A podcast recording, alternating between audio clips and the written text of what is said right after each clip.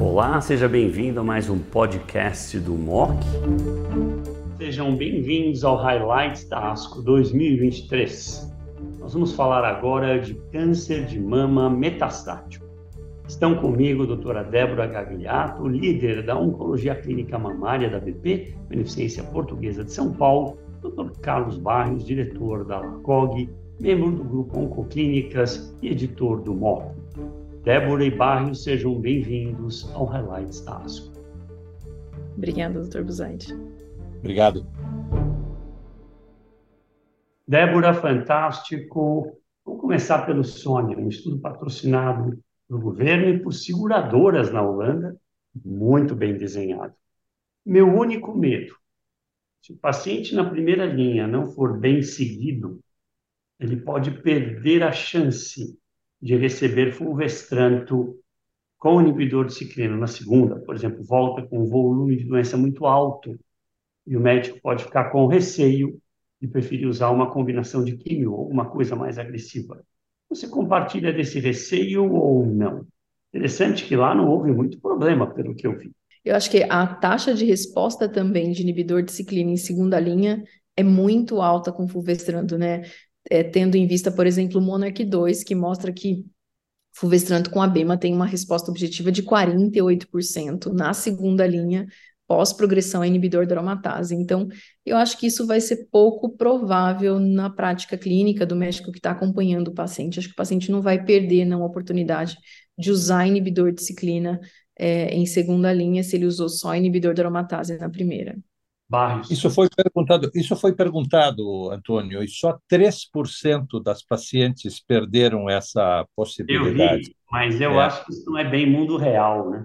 É, eu sei, é um estudo é, clínico. Foi fantástico, eu me impressionei. Como é que quase ninguém deixou de entrar na segunda linha?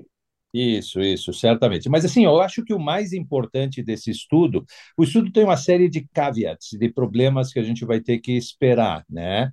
Certamente uh, uh, a questão uh, de ser um desenho inovador, a indústria farmacêutica não quis patrocinar esse estudo, nos diz que a gente tem que estudar o sequenciamento muito mais do que a gente tem estudado muitas das questões novas né, que a gente traz para clínica, prática clínica, não vêm associadas a essa resposta de se a sequência poderá até ser igual ou às vezes até melhor em algumas situações. Nós vamos ter que co colocar isso né, em todas as questões que a gente traz com drogas novas. Então, certamente esse é o aspecto mais importante. Nós vamos ter que esperar isto aqui eh, ser publicado. E, para mim, a limitação mais importante desse estudo que usou palbociclib. Né? Ah, muito poucos pacientes usaram os, os agentes que são teoricamente mais importantes. E eles selecionaram um grupo de pacientes mais sensíveis aqueles que tinham, como a Débora mostrou, mais de 24 meses depois do tratamento. Tinha 80%, 70% dos pacientes que eram de novo ou que tinham dois anos desde o tratamento anterior. Então, são os pacientes mais sensíveis ao tratamento. Então, eu acho que isto levanta né, alguns caveats que a gente tem que ter cuidado. Isto é importante, mas não é para todo mundo. Muito bom. Palmira um estudo negativo, temos o PACE, apresentado em San Antonio, também negativo com palbo, o vestranto mais palbo na segunda linha, mantendo o palbo na segunda linha. Tinha até um hint de avelumab lá, vamos ver o que vai dar no futuro. E temos o mantém com um pequeno ganho de progression-free survival. Eu acho que ou é o palbo, coitado do palbo, ou simplesmente a estratégia não é fantástica. Barrios, eu acho que o estudo mais definitivo vai ser o Next Monarch, que é o maior, o mais robusto, tá? E que provavelmente vai ter tem um desenho de troca para a bemaciclib, que teoricamente nesses pacientes eh, que progridem poderá talvez ser uh, um agente mais eficaz, né? Não tem dados definitivos ainda, mas eu aguardaria o Next Monarch, né? É, ainda continua sendo, né? Independente dos desenhos, um outro estudo negativo com palbociclib.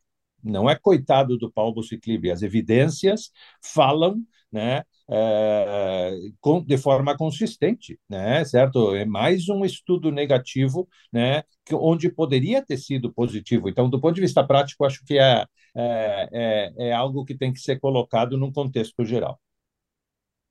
Um dia nós vamos saber a verdade, ainda bem que está gravando. Pet Fest, vocês já estão fazendo em Porto Alegre rotineiramente?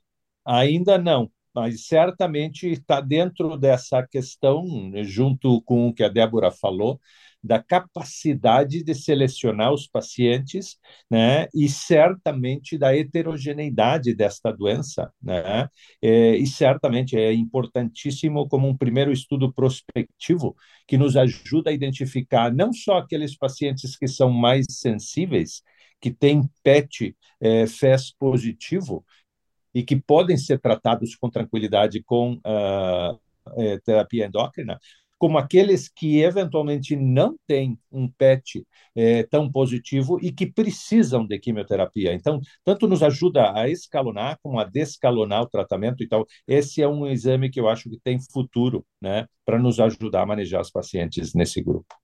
É, eu também acho, a Débora mostrou muito bem. Por fim, Débora, para mim, um dos mais importantes estudos foi a capecitabina, três comprimidos de manhã três comprimidos de noite por uma semana, seguido de uma semana de descanso, muito menos síndrome Montpet, progression free survival semelhante, talvez a resposta um pouquinho menor, mas o progression free muito semelhante, e tem também o gel com diclofenaco a 1% para reduzir síndrome Montpet, um poster. Eu gostei também. Eu acho que se eu puser o esquema 77 Plus diclofenaco gel e no Brasil está lotados de creme de diclofenaco a 1%. Custa R$ reais. Eu chequei no carro, indo do aeroporto. R$ reais. E claramente vai reduzir ainda mais síndrome long pé. Acha que isso é practice changing? Eu acho, com certeza, né? Ainda mais no contexto de uma doença avançada, incurável, em que a paciente vai passar toda a sua vida tratando, você ter a possibilidade de um tratamento que é eficaz, é potente, com pouquíssimo efeito colateral, o paciente não precisa vir ao centro para fazer infusões, tem uma qualidade de vida boa, não tem uma toxicidade cumulativa como neuropatia que vai te limitar aí a exposição. Acho incrível, é um oásis aí dentro da jornada da paciente com câncer de mama metastático poder usar um tratamento bem tolerado. E agora acho que 7 mais 7 vai ser realmente o regime que a gente vai adotar eu lembro do Larry Norton, há 10 anos atrás, dizendo exatamente isso. Tá? O Valeiro o falava de, isso também no MD Anderson. De, de 7, de 7 e 7 era, era melhor, mais fácil. E aí a pergunta para uma pergunta provocadora para o Antônio, se a paciente de 50 quilos e a paciente de 80 quilos receberiam a mesma dose. Well, eu vou ficar bem alerta, porque a pequenininha vai ter um volume de distribuição menor. Então, começou Isso. a ter mais toxicidade, eu vou adicionar meu diclofenaco, e a síndrome pé não foi tão alta. Então, eu não vou usar é, por é, Foi bem baixo. Contexto. Bem baixo. Ele foi muito baixo. Então, a, eu tenho pacientes com síndrome pés horríveis. A dúvida é, vamos usar para adjuvância? Vamos fazer um CreateX Plus Plus? 77? Não, não sei, mas dá para discutir. Quem não tolera bem, até um Sem dúvida, sem dúvida nenhuma, eu não teria nenhum problema em relação a isso. E as diferenças de toxicidade foram realmente notórias nesse estudo, né? realmente notórias. Muito bom, muito bom. Então fazemos isso então, guys. Are we ready to go? Débora, fantástico, como sempre. Barrios, super obrigado pelos excelentes comentários. Muito obrigado. Obrigado. Obrigada.